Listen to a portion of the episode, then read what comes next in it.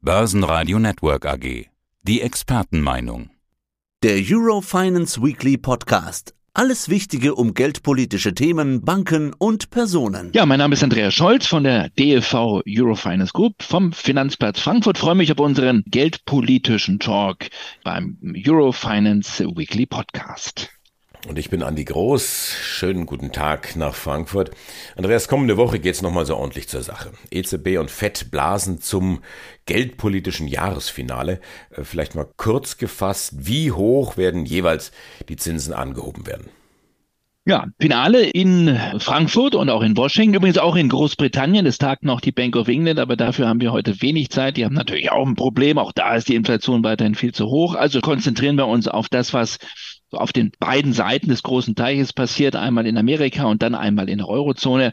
Und machen wir es ganz kurz. Ich gehe mit über 95 Prozent Wahrscheinlichkeit davon aus. 50 Basispunkte, das ist die Marschrichtung sowohl hier im Frankfurter Ostend als auch in Washington. Das heißt also, die Zeit dieser Jumbo-Maßnahmen, die Zeit der XXL-Schritte, die ist erstmal vorbei. Ich glaube auch nicht, dass sie zurückkehren wird. Das waren Sondermaßnahmen, das waren fast panikartige Zinsanhebungen.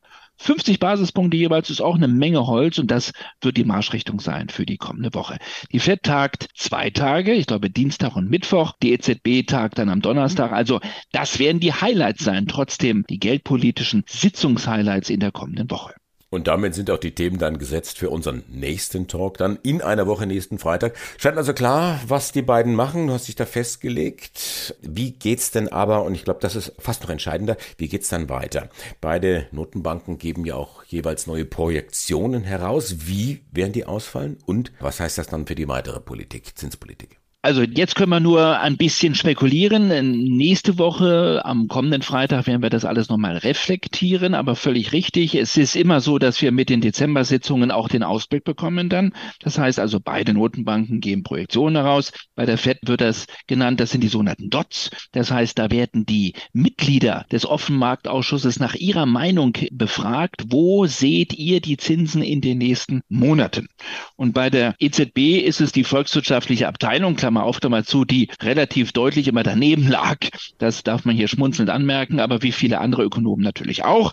Also ich will das nicht wieder alles vorkehren. Also das Thema Inflation wurde, Klammer auf, Klammer zu, lange vernachlässigt. Jetzt gibt's aber trotzdem Projektionen und diese Projektionen, übrigens, die Dinge heißen Projektionen, und nicht Prognosen.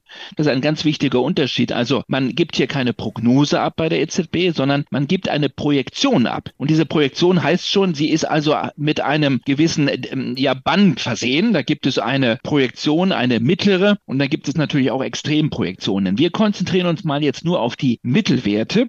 Diese Projektionen sind deswegen interessant, weil sie natürlich auch politischen Einfluss haben. Mit der Projektion kann man dem Markt auch eine gewisse Guidance geben und eine ja, eine gewisse Wegrichtung zumindest mal so mitgeben. Zum ersten Mal wird die EZB am kommenden Donnerstag eine Projektion für sogar 2025 abgeben. Also zum ersten Mal sogar in ein sehr weites Zeitfenster hineingreifen. Und für 2025 gehen alle Marktteilnehmer davon aus, und jetzt kommen die Marktteilnehmer wieder ins Spiel, weil die machen sich jetzt Gedanken, was wird denn die EZB da projizieren? Man geht davon aus, dass die EZB für 2025 die Inflation wieder unter zwei Prozent Prozent sieht. Unter zwei Prozent. Äh, noch viel wichtiger aber jetzt für das nächste Jahr ist, wo sieht die EZB die Inflation im nächsten Jahr, also 2023, wahrscheinlich immer noch sehr weit weg von ihrem Zielniveau, zwei Prozent beziehungsweise darunter. Das ist das Zielniveau, was die EZB will. Sie wird wahrscheinlich im Schnitt eine Inflation für 2023 von über fünf Prozent sehen. Das ist meine Erwartung und für 2024 dann aber schon wieder relativ nah an der 2 dran.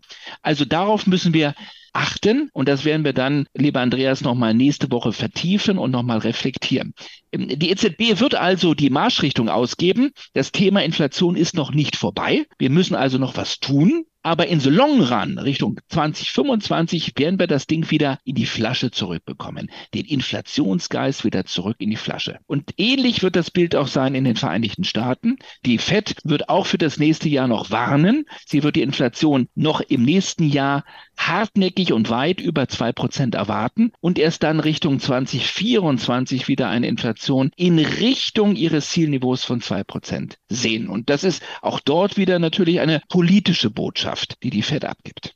langfristig den Inflationsgeist wieder zurück in die Flasche. Bis dahin ist es ja noch ein bisschen, da hat man noch viele andere Baustellen, die man beackern muss und ja, die nächste Baustelle, die auch am kommenden Donnerstag seitens der EZB beackert wird, ist ja das Thema Bilanz und deren Abbau. Wie geht's denn da weiter? Es gibt ja Mitglieder, die schon im Januar mit der, ich will es mal nennen, Abschmelzorgie anfangen wollen.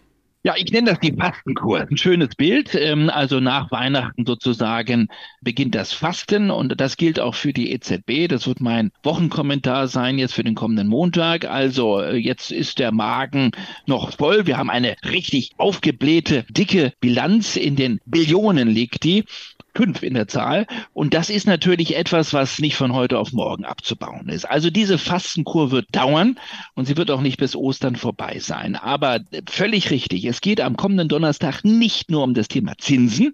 Das ist natürlich erstmal spannend. Viel wichtiger ist der Weg dann, äh, wie kriegt man das Fett wieder vom Bauch, von der Bilanz runter. Das heißt also, wie kann man Schritt für Schritt die Bilanz abschmelzen. Das ist viel entscheidender als die Frage, wann gibt es möglicherweise wieder Zinssenkungen, wann ist die Inflation in Schach, das ist natürlich auch wichtig. Aber mit dazu gehört natürlich auch die Frage, wie kommt die EZB mal runter von dem, was sie sich angefressen hat.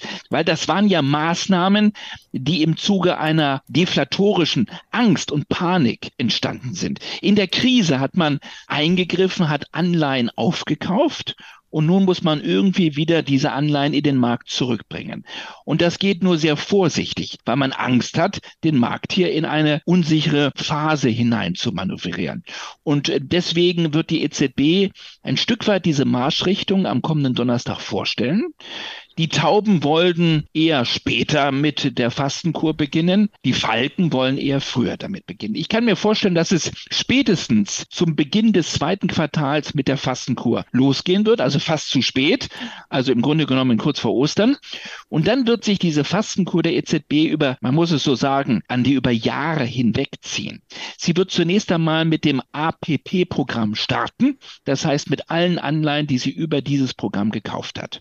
Mit anderen Worten, das Pandemic-Programm, dieses Notfallprogramm, das PEP-Programm, da gehe ich nicht mal davon aus, dass es abgebaut wird.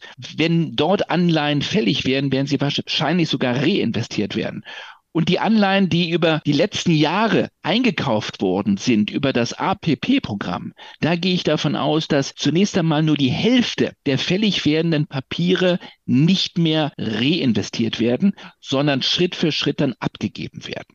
Und das bedeutet, wir reden jetzt hier über ein Volumen von etwa 340, 350 Milliarden Euro an Fälligkeiten in den kommenden zwölf Monaten. Also wir sprechen jetzt nur über 2023 und wir blenden sogar große Teile aus, dann liegen wir über 300 Milliarden Euro an Fälligkeiten.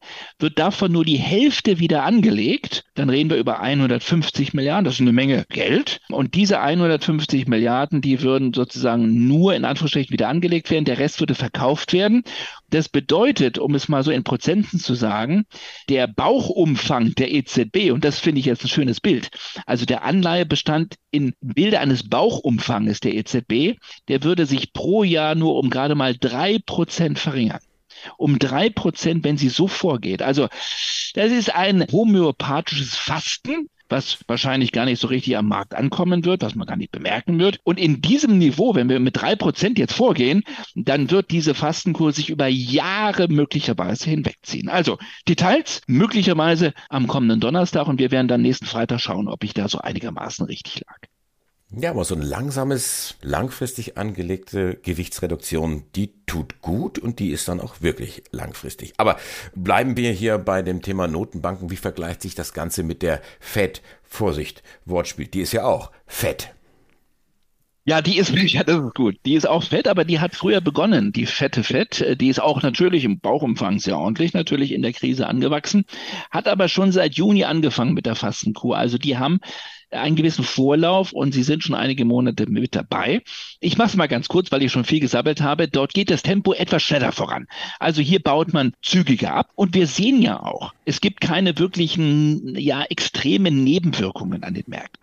Die Märkte sind insgesamt etwas labiler, aber es liegt nicht am Abbau des Anleihebestandes der US-Notenbank.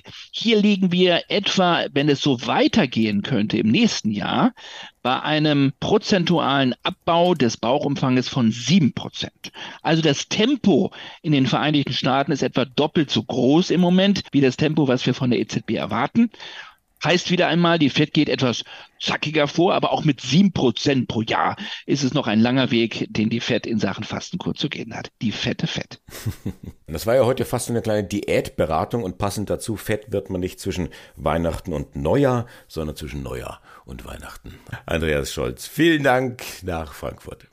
Besten Dank, liebe Grüße aus Frankfurt. Tschüss. Das war der Eurofinance Weekly Podcast. Börsenradio Network AG.